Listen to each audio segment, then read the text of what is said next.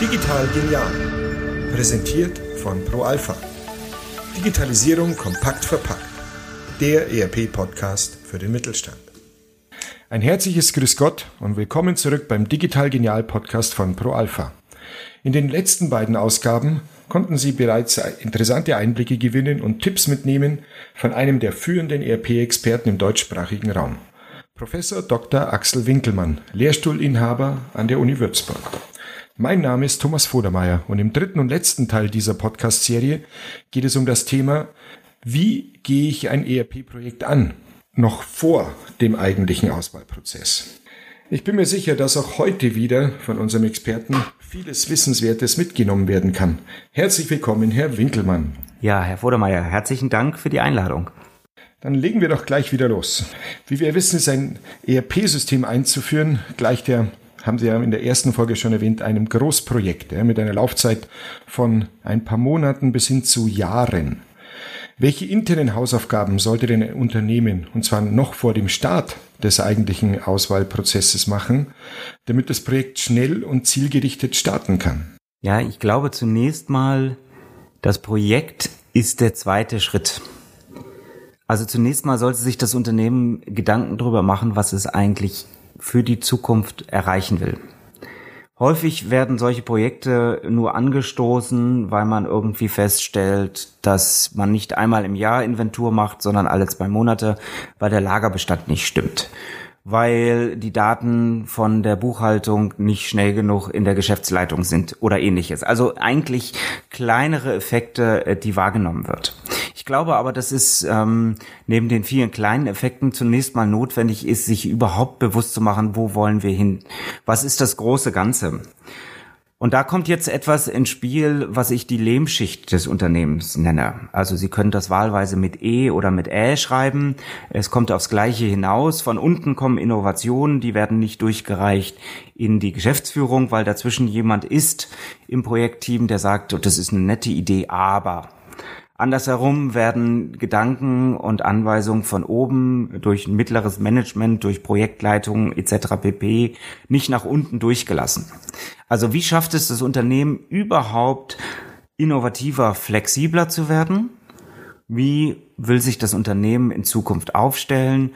Wo sieht das Unternehmen die Opportunitäten, die Möglichkeiten für die Geschäftsmodelle, für die tragfähigen Geschäftsmodelle der nächsten Jahre und Jahrzehnte? So, wenn das feststeht, dann ist eine gewisse Bereitschaft im Unternehmen bereits vorhanden, sich zu verändern. Es ist immer die Frage, wie kommt man dahin?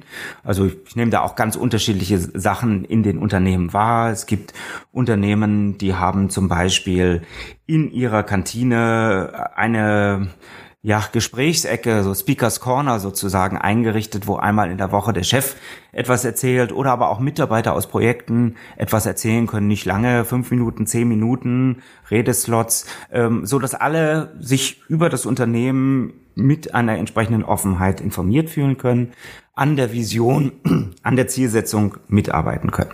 So, wenn wir das haben, dann müssen wir uns natürlich Gedanken machen, wo wollen wir denn auch in der Digitalisierung mit den technischen Dingen hin?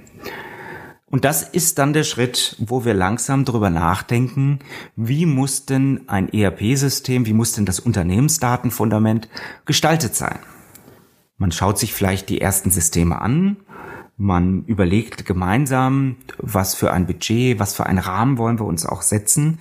Das Wichtigste dabei ist aber immer, dass man mit der Mannschaft kommuniziert und gemeinsam überlegt, was ist für die gemeinsame Zukunft des Unternehmens zielführend. Denn wir haben nicht nur Unternehmensmitarbeiter, die positiv dem Ganzen gegenübergestellt ist, sind, sondern wir haben viele Mitarbeiter, die auch Angst vor Veränderungen haben. Und deswegen muss das ein offener Prozess sein mit einer klaren Kommunikation der Zielstellung, was wir eigentlich erreichen wollen. Die meisten Unternehmen vertrauen ja auf interne Erfahrung und das Personal, was sie haben. Andere setzen, andere wiederum setzen auf die externen ERP-Berater. Ähm, was würden Sie denn sagen, Herr Winkelmann? Welche Gründe gibt es denn dafür, sich hier externe Unterstützung zu holen? Also jetzt bin ich in meiner Subjektivität natürlich völlig objektiv. Ähm, Es gibt Gründe in beide Richtungen. Das Problem des Unternehmens ist es sehr häufig, a, wenig Zeit, äh, teilweise auch wenig Wertschätzung für die Mitarbeiter, die sich in so ein Projekt massiv einbringen. Ähm, und das zweite Problem, was das Unternehmen hat, es macht es ja nicht alle drei Jahre. Also man nimmt sich dann vor, so alle zehn Jahre nochmal über das Datenfundament des ERP-Systems nachzudenken. Aber wenn wir ehrlich sind und das, was wir in der Praxis beobachten, dann sind das teilweise Projekte, die nur alle 15, 20, teilweise sogar 25 Jahre stattfinden. So. Da haben Sie natürlich relativ wenig Erfahrungswissen im Unternehmen.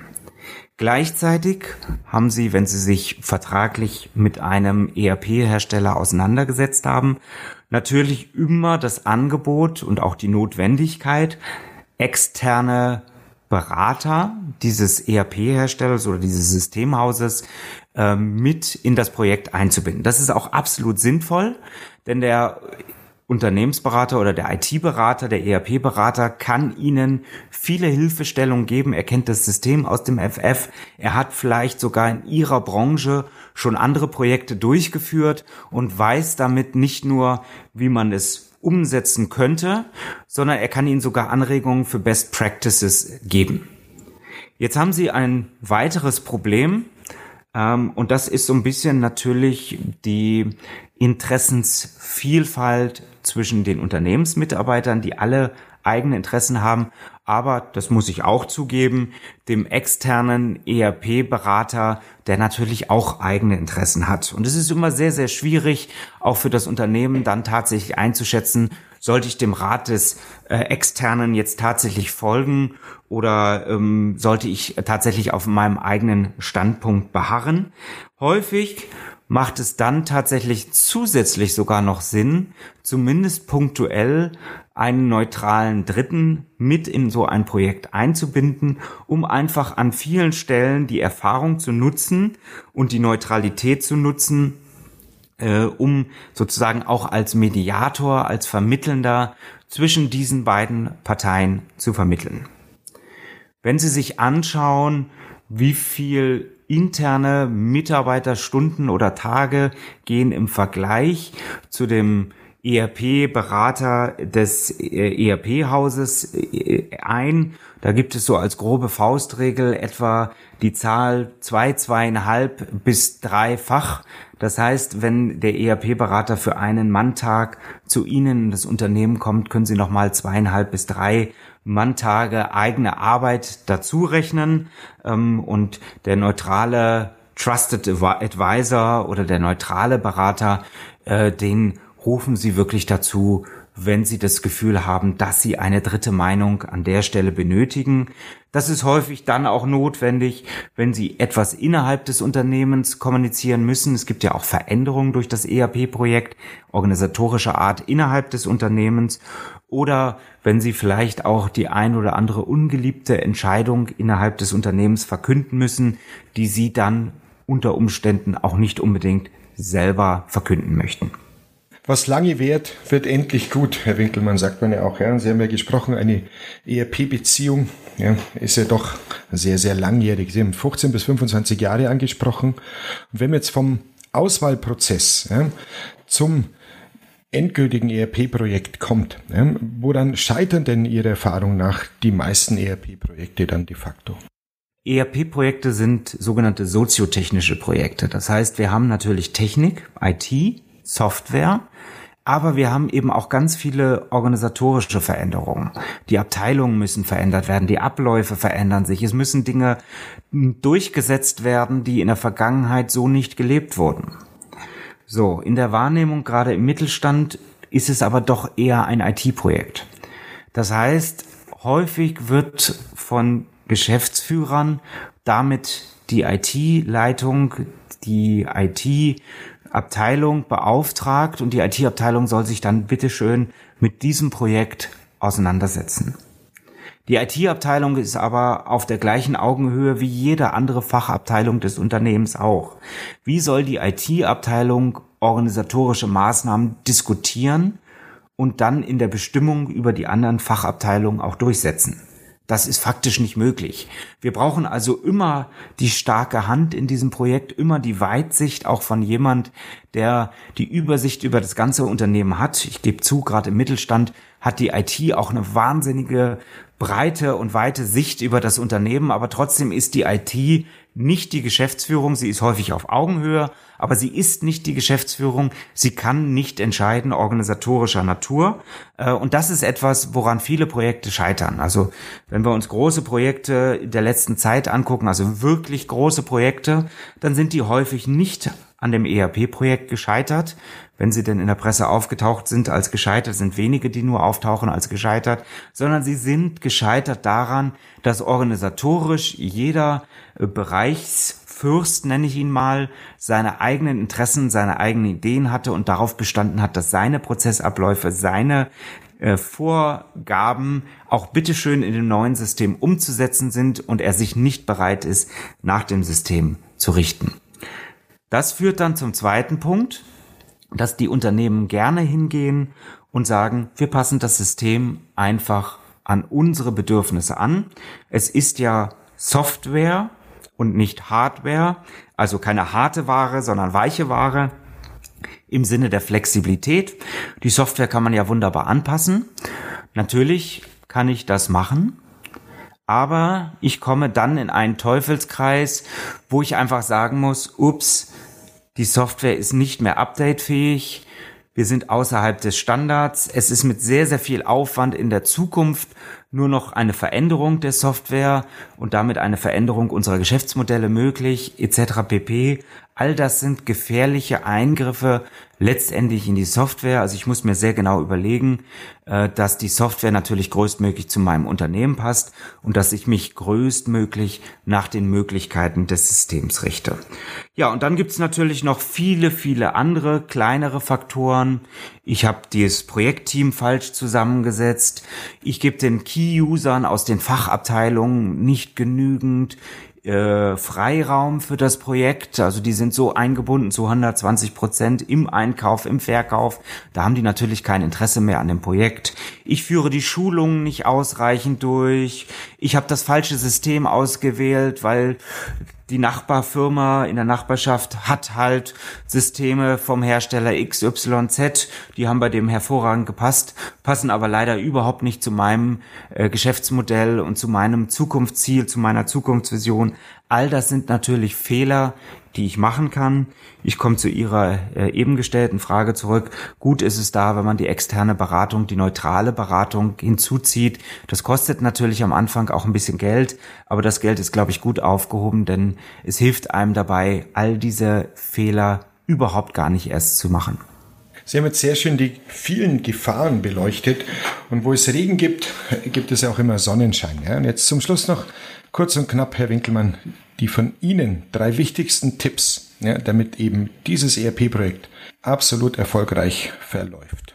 Also ich äh, habe ganz, ganz viele Tipps. Ich mache das ja auch wöchentlich in meinem eigenen Podcast, dem ERP-Podcast, äh, den man auch auf den entsprechenden Kanälen bekommt. Aber ich äh, greife jetzt einfach mal drei Tipps raus, die offensichtlich sind, aber doch immer wieder falsch gemacht werden. Das erste ist machen. Also es nützt Ihnen absolut nichts, wenn Sie ein perfekt geplantes Projekt über fünf Jahre vorbereiten und doch nicht ins Tun kommen. Gerade die Krise ist eine riesen Chance, jetzt zu machen. Und bitte bedenken Sie eine ERP-Einführung. Sie brauchen vielleicht ein halbes, ein Jahr, anderthalb Jahre, um das System einzuführen. Aber um alle Potenziale zu nutzen, brauchen Sie viel, viel, viel, viel länger. Die Konkurrenz ist bereits dran, so etwas zu machen und die entsprechenden Effekte zu nutzen. Zweiter Punkt. Kommunizieren. Es nützt Ihnen nichts, wenn so ein Projekt aus der IT oder aus der Geschäftsführung im stillen Kämmerlein getrieben wird. Sie werden keine Akzeptanz im Unternehmen haben und ich habe schon Projekte erlebt, wo ein System eingeführt wurde, genau auf diese Art und Weise und die Mitarbeiter überhaupt nicht mitgenommen wurden und das System, ein tolles System, dann als bessere Schreibmaschine letztendlich wieder in der Ecke landet. Und der dritte Punkt ist verändern. Sie sollten so ein Projekt wirklich als Chance zur Veränderung nehmen. Nicht alles wird in den Prozessabläufen zunächst einmal besser, aber im gesamten Zusammenspiel führt die Veränderung dazu, dass sie in die Zukunft der Digitalisierung kommen, dass sie Dinge besser und anders machen können und dazu müssen sie sich als Unternehmen bewegen. Und ich glaube, wenn wir diese drei generischen Themen jetzt mal oben drüber schreiben, wie gesagt, es gibt viele weitere Tipps und Tricks, aber ich glaube, das sind die drei wichtigen Punkte, mit denen Sie in so ein Projekt starten sollten neben Machen, Kommunizieren und Veränderung, ja, denke ich, dass wir heute ganz entscheidende Erkenntnisse mitnehmen konnten. Sie haben es angesprochen, ein ERP-Projekt ist eben kein IT-Projekt, kein isoliertes IT-Projekt. Ja. Wie Sie so schön formuliert haben, ist es eher soziotechnisch, ja, also ein Organisations- und gar ein Change-Projekt. Dementsprechend müssen diese Projekte auch in der Organisation des Unternehmens positioniert werden, auf Augenhöhe, wie Sie gesagt haben. Lieber Herr Winkelmann, auch heute war es wieder ein sehr informatives und angenehmes Gespräch mit Ihnen. Und ähm, vielen Dank auch für die vielen zahlreichen Tipps und Anregungen. Ja, gerade die letzten drei ähm, fand ich sehr, sehr spannend. Auch unseren Hörern wünsche ich noch viel Spaß und gutes Gelingen bei den anstehenden Digitalisierungsprojekten im Unternehmen.